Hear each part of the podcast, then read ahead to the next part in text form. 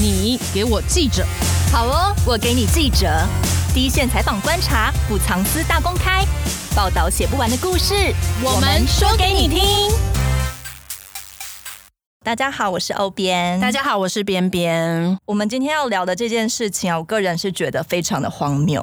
对，我自己也是，我觉得好像在上演一场电影，而且是古惑仔电影。这阵子非常乱的，就是松山之乱跟北投之乱，然后两个分局个别的一直在闹事，我不知道在干嘛。对，就会觉得平常如果看到警察是比较正义的象征，但是为什么他们会跟黑道有所挂钩？你有记得之前？桃园有一个女老师，她只是不愿意被盘查，她就被压在地上，然后还上铐。对，而这次松山之乱，一堆黑衣人。然后冲进警局砸电脑，他们就是拍拍屁股就走了。警察也是柿子挑软的吃嘛，就是一般民众手无寸铁不会反抗，那你就可以那么硬。突然觉得，如果你的背景很硬的话，好像走在这个道路上 是很妥当的。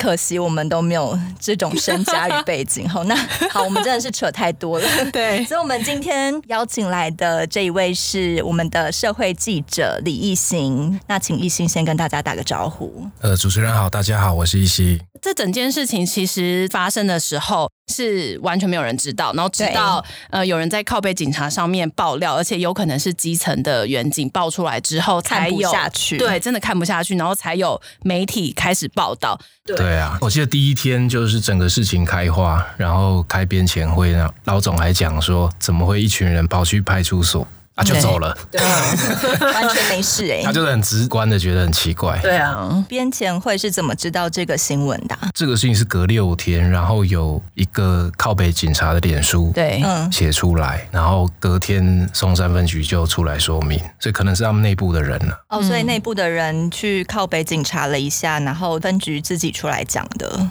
那如果没有报道的话，其实这件事情是真的会被压下来。那中间还扯到了原本的那段影片是消失的，就是明明有监视画面，但竟然一开始是说，哎、欸，停电没有录到，然后最后才被揪出，其实是被格式化删除。我想说，这么扯的理由，你竟然也可以说得出来？真的，拜托，连我一般市井小民，我一听到停电没有录到，我就想说，怎么可能？我们现在连我们办公室就算停电了，我们还是会有断电的系统，让我们所有东西都可以运作。那怎么可能分局没有？这个是。事情只能说荒腔走板。他是教官在十五号晚上外出喝酒，喝完酒隔天凌晨回分局的时候发生。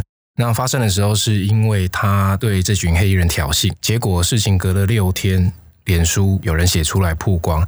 分局当然赶快出来说明，他们第一时间的说明是这群黑衣人是不小心撞倒电脑，嗯，然后当下致歉写悔过书，然后只公布远景的密录器画面，没有驻地的监视器。到了当天的傍晚，他安排教官跟黑衣人在分局的门口握手言和。嗯、他说这群黑衣人没有黑道背景，然后分局没有在第一时间处置，是因为派出所没有向上回报。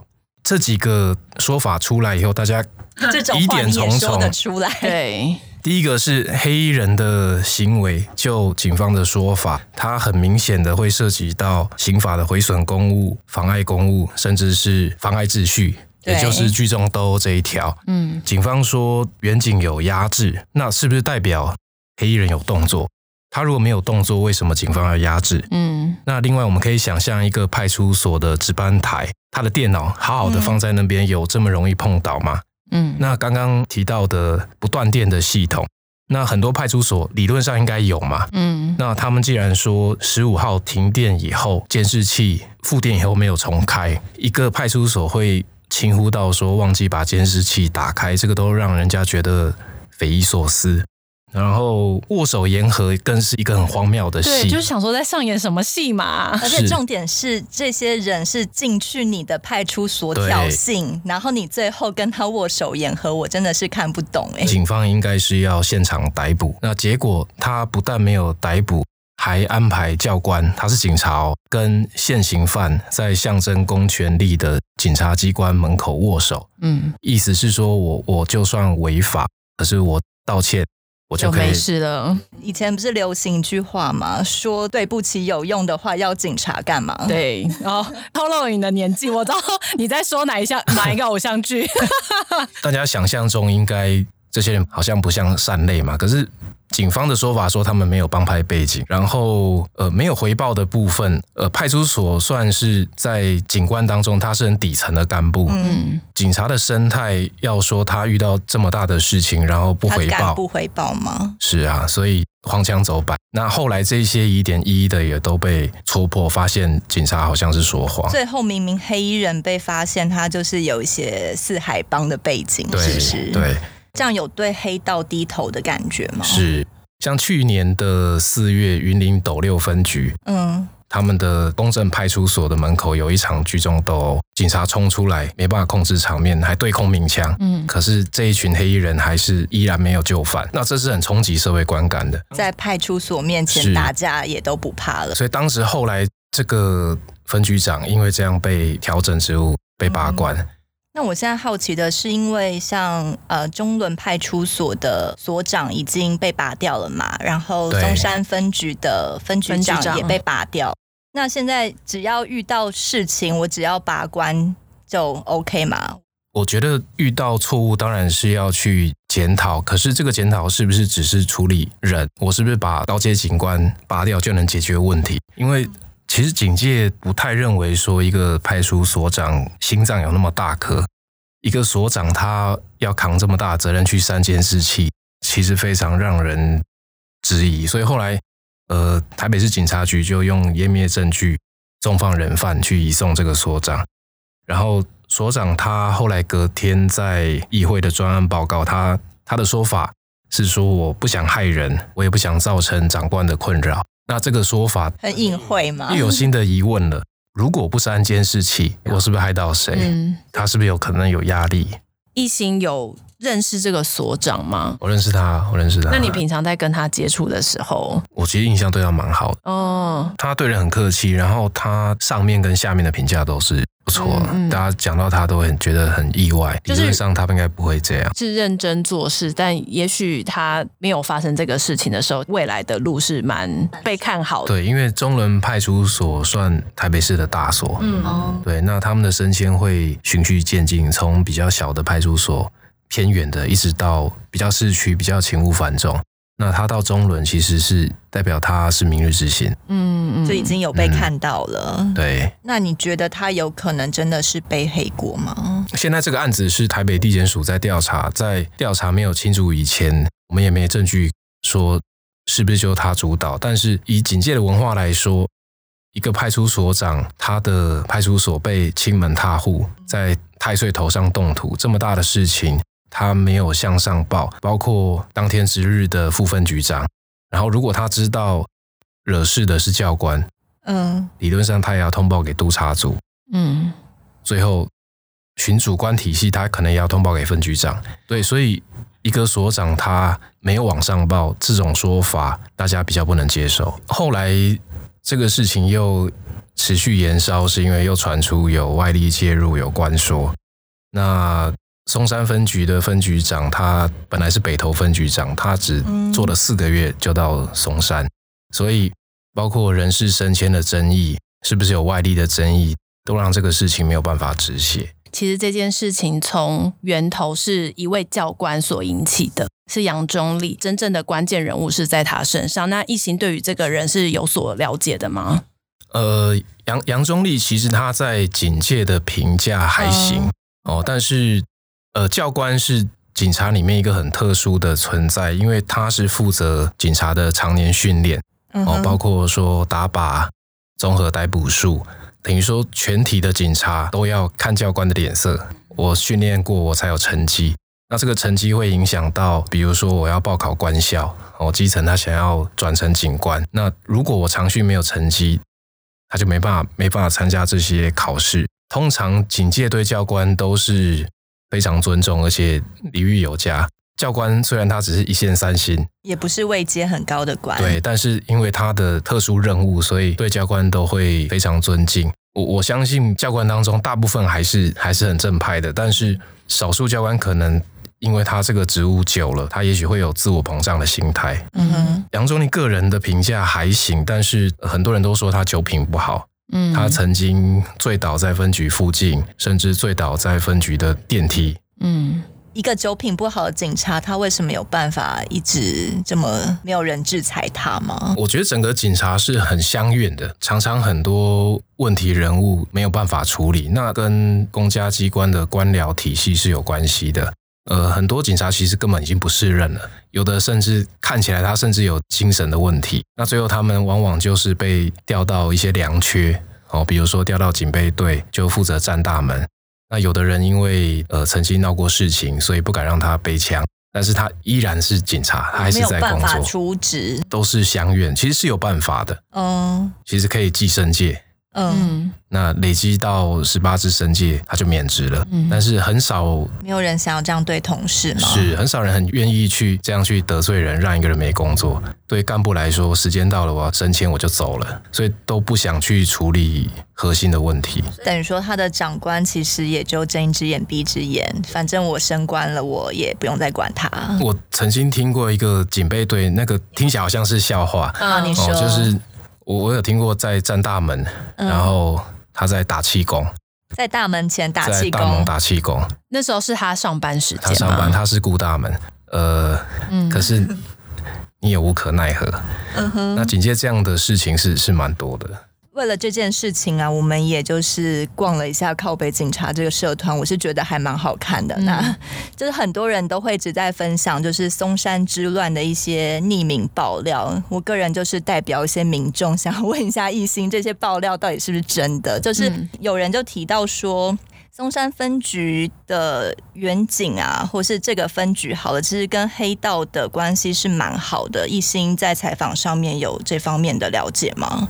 因为这这一群黑衣人，他的他有四海帮的背景，对，网络就在传说，呃，他们的一个前帮主在光复北路有一个据点，那很多警察常去打麻将，嗯，那当然现在这些东西都没有具体的实证，是，但是警察跟黑道的界限确实常常是很模糊的。那我觉得从这个案子也有这个可能性啦。就当时为什么不去处理？那除了我，我为了顾及教官哦，他是自己人。那另外一方面，我是不是也是为了要顾及到对方？所以我希望是指黑衣人吗？对，顾及黑衣人是怕他吗？还是怕惹上他的老大？呃，因为很多帮派分子跟警察其实是有交流的，嗯，那会有一些人情在哦，所以。包括他现在在传说有透过市议员来谈这个事情，对警察来说，我可能做个人情。那一方面惹事的也是教官，是我们自己人。那希望双方都简单处理，结果希望简单处理，反而让后果变得不简单。他们自己的看法就是，我其实私下。我们都关系很好，但台面上不能够做给民众看，因为观感不好嘛。所以，我们如果就把掩盖下来，就 OK，就没事了。对，我觉得啦，若以一般的人来看的话，其实因为各地区可能都会有一些势力嘛。那如果那个势就是老大势力可以把那一区管好，其实对于呃警察来讲，他们是省事的。以前我们常常在讲一个一碗牛肉面的故事，就是一些特种行业的业者，他希望跟警察打好关系。嗯，他可能今天送牛肉面到派出所，送宵夜来，对警察来说吃还是不吃？那对方可能盛情难却。结果今天吃了这一碗牛肉面，明天可能吃卤味、吃炸鸡，后天兄弟可能就问你了，什么时间安排临检？那彼此的界限就越来越模糊，最后水乳交融。一切的源头是从那一碗牛肉面开始。那警察的环境又比较复杂，他们面对三教九流。我我曾经有受他的情，嗯，那我要不要还这个人情？所以这些事情真的就是实际上在发生的吗？嗯。我们知道很多特种行业，包括酒店、夜店，后来都被查出说有行贿哦，包括像中山分局的中医派出所爆出警察收贿，嗯，这个都是从很早年就存在的警察文化。我相信这几年是比较保守，但是不能说没有。嗯，那对警察来说，跟业者或者是跟帮派接触，也有它的好处。除了物质上的，那我遇到一些案子的时候，这些人可能成为我的线索来源。比如说，我的辖区发生枪击案，那我很快可以打听开枪的可能是哪一挂的兄弟，我可以节省很多办案的过程，我直接去策动他出来。一方面，你刚刚这样说，黑道其实有可能会帮警察办案吗？嗯。我觉得那是一个互相礼尚往来的过程。哦，就是我没有对你怎样，但如果你有需求的话，我其实也是可以帮你，只要不是我同个帮派的事，帮你打探消息，有点互利共生的感觉。对，是一个共生结构啦。嗯。很多事件好像公务体系，他们都很会玩文字游戏，就是都可以把自己做的就是有疏漏的事情圆的，好像其实我没错一样。我们真的就是拿他没办法吗？他们只要有一套话去圆回来，我们也就只能看新闻看完就算了吗？我相信这个事情一般民众看了也不会接受。嗯，警方说法简直是在愚民，嗯，好像把民众当笨蛋一样，这样对。之前类似状况层出不穷，呃，更早台中有一件翁启南的命案，他是一个角头，然后在。招待所被枪杀，嗯，案发的时候有四名警察在里面，嗯，就第一时间也是说不清楚，想要压。案发的时候有四名警察，警察是事后去的吗？他们是在现场开枪的时候，他们就在，所以他们四个也没有办法制服那个凶手。凶手，凶手跑了。我相信当下当然是吓到了。本来局长是说他们去泡茶。嗯，后来发现是去打麻将，嗯，然后遇到事情以后也没有马上通报处理。那当然他可能手无寸铁，可是看到案件以后他是警察，嗯，他应该要现场相关的赶快去通报，对，结果没有，四个人落荒而逃。那他遇到这个事情，他们当然会会很害怕。如果他们去打麻将，有的是休假，嗯、有的还上班。嗯，因为我印象中，警察是不管你有没有在执勤的时间，你是不能去涉入一些其实是有点灰色地带的场地，对不对？其实这个翁奇南的案子后来就催生警察人员与特定对象交往的规定。嗯，哦，有一些特殊身份，比如说帮派背景、有前科，是不能接触的。嗯。那后来有这个修改的法案之后，对于整体的警察的风气是真的有改变的吗？我觉得有，有但是嗯有限，因为我们刚聊到的是警察跟帮派接触，有时候是有他的工作需求在。嗯、他这个规定，呃，其实有开一个特例，就是我如果有需求要跟长官报备再去。嗯，对基层来说，我跟这些人接触。我要让我的长官知道，我好像怕被贴标签，嗯，所以实际上也不会有人去报备，嗯，他依然接触。刚刚一心虽然说有这个法，但我真的没有感觉到这个法条到底约束了谁。对，你不觉得现在看起来就是一团乱吗？对啊，这件事情越来越浮上台面。警察他们会大事化小，小事化无。呃，一个部分是他当然不希望家丑外扬，另外一个是他们不想增加工作负担。嗯，比如说长隆大学的案子，当时女学生报案。对他们来说是一个很小的案子，嗯嗯，它只是一个强制罪。我一个乡下的派出所，我可能一天受理不到一件案件。那这件案件，第一个是可能让我的新案发生数会多一件，所以在数据上它可能会被检讨。另外，如果分局长重视，把这件案子列管，他每天专案会议开不完，嗯，对他来说都是负担。所以我不如糊弄一下过去。他只要受案了，就会有破案的压力吗？当然。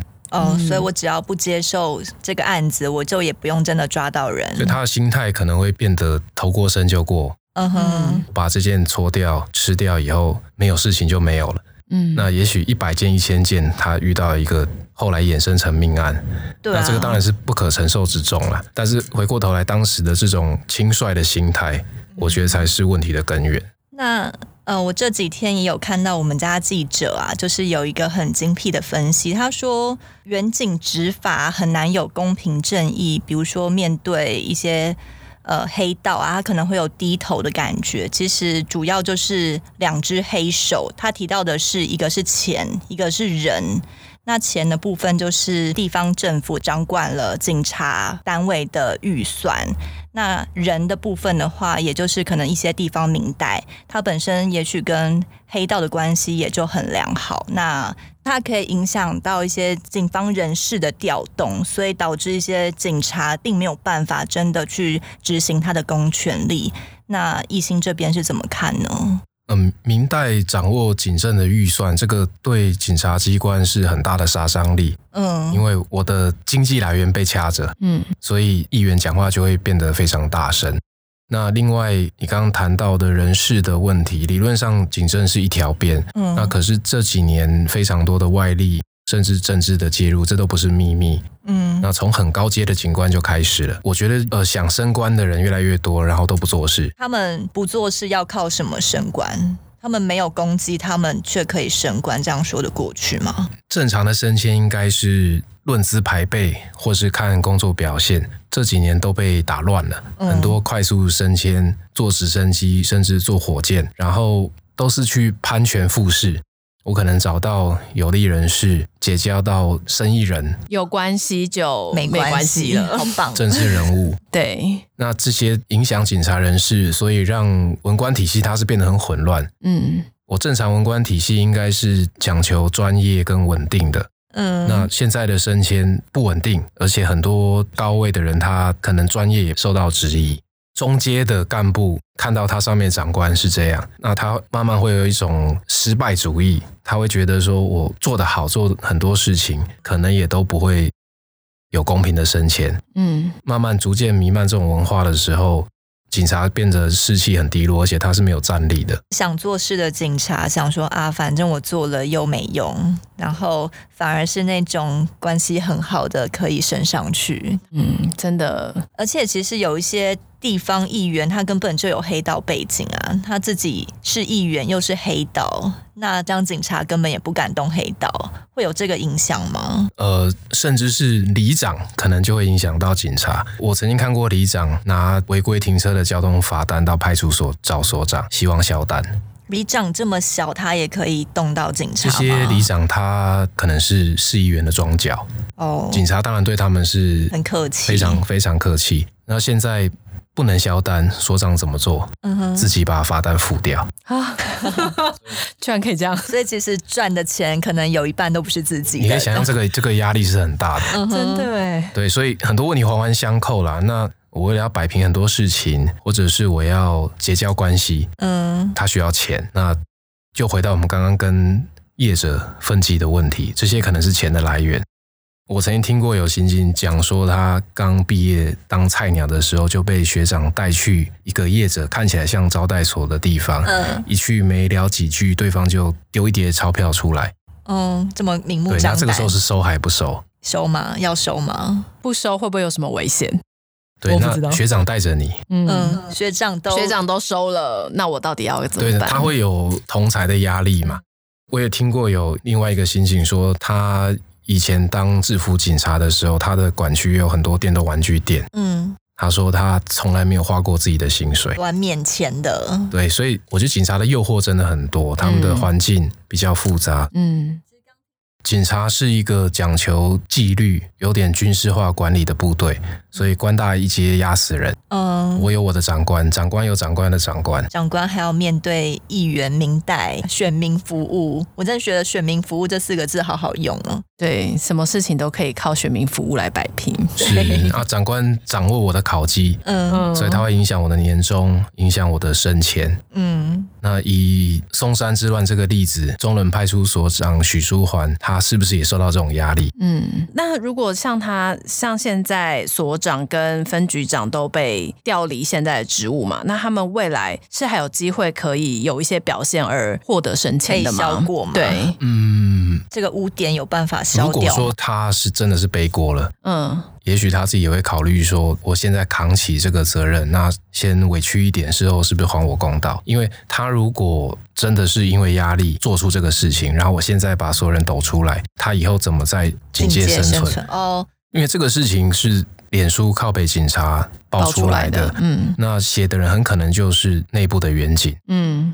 很多长官都会说，希望基层遇到问题寻内部管道反映。谁敢呢？是，所以他为什么要在网络上这样说？很可能从内部反映解决不了问题，我甚至反映的人还被当成问题。总之就是每次循正当管道要去举发的时候，反而都会失败。然后你公开爆料，大家才会正视。对，但公开爆料之后，然后又矛头指向你，我觉得这好难做。对，我还想问一题，好，就是因为现在好像也有人在质疑说，为什么警察局长陈家昌的手机要交给检察官嘛？检调，对，剪掉为什么需要看局长的手机啊？呃。这个事情是警政署署长，他后来约见局长，然后在见面以后主动丢出了声明，让大家觉得说，第一个数是不是在甩锅，在切割？我看到台北市出很多状况，我自己个人是觉得事实真相都还不明确，然后像是有点影射说。我局长的手机里面可能有什么需要先被检查？我们我们现在是不知道到底有没有，但是局长当然他有，当然有管理的责任，有督导的责任，但是这个事情到底有没有到局长的层级？嗯，那警政署等于跳出来加码，就是他其实不喊这件事，其实大家也不见得会去就责到局长。对，所以会让人家觉得。这个动作不厚道，然后测谎交手机，甚至是有点羞辱人。嗯，对。那因为台北市警察局长在只有北高两市的年代，他们都是已经几乎要顶天了。哦。那当然现在六都比较分散，但是直辖市警察局长常常都是有机会挑战署长大位。嗯。那台北市警察局长陈家昌也曾经有这样的机会，所以他跟署长之间可能有产生矛盾或是心结，所以这个事情在。政治动作上，他有可能是先筑一个防火墙，嗯，让局长先去承担。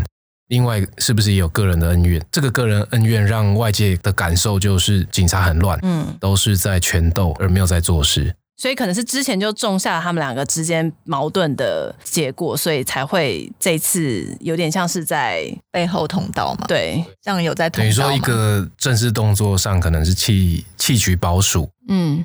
好像也有点私人恩怨的味道。嗯，一心觉得陈家昌有办法顺利退休吗？现在看起来下来的机会不是很高，因为北投也发生事情嘛。那署长本来有意要把北投分局长换下来，嗯，那后来台北市不同意。为什么台北市要不同意？台北市是认为说调查还没有清楚。嗯。那在这个之前不会做任何动作，不是不适合先换人。那如果台北市连一个分局长都不同意，他显然也不会同意把局长换下来。嗯，所以我觉得几几率不高啦。但像那个松山换了这么多官，其实是因为事迹太明确了，所以就直接拔掉了。我觉得是因为他的错误真的。真的是很严重，嗯，然后后面想要补救方向不对。一心觉得这两个案子之间有什么差异性吗？或是相同的部分？松山的状况我觉得比较严重，因为松山他是一个有帮派背景的人，冲进派出所滋事，然后我们看到的是警察没有作为，没有作为以后他遇到质疑，他却扯谎，他不诚实面对错误。嗯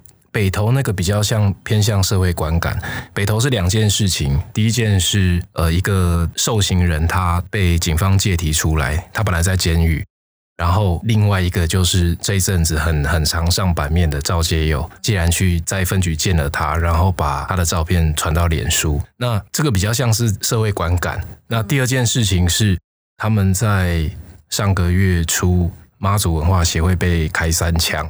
拖了快一个月没有破，后来策动范闲出来投案。那这两个枪手投案的时候，小弟簇拥，很像是走走星光大道。嗯，对，那呃很难说警方有违反什么规定，但是社会观感确实是不好，所以跟松山我觉得程度有别了。所以你觉得松山是比较严重的？嗯。大家刚听了这么多经济败坏的事迹啊，其实我觉得最重要的源头也还是从政府开始了，就是上梁不正下梁歪吗？是这样吗？影视这个吗？呃，我们下一集就会请记者来聊一聊关于政党跟黑道之间的关系，对利益纠葛嘛？利益纠葛感觉好像是什么连续剧一样，有种圣主如的感觉。究竟下一集会怎么演呢？好，那谢谢大家听我们的节目，欢迎大家也一起听下一集哦。那我们今天谢谢艺兴，谢谢艺兴，谢谢，谢谢，拜拜。拜拜。更多精彩的报道，请搜寻 VIP 大 U 点 com 联合报数位版，邀请您订阅支持。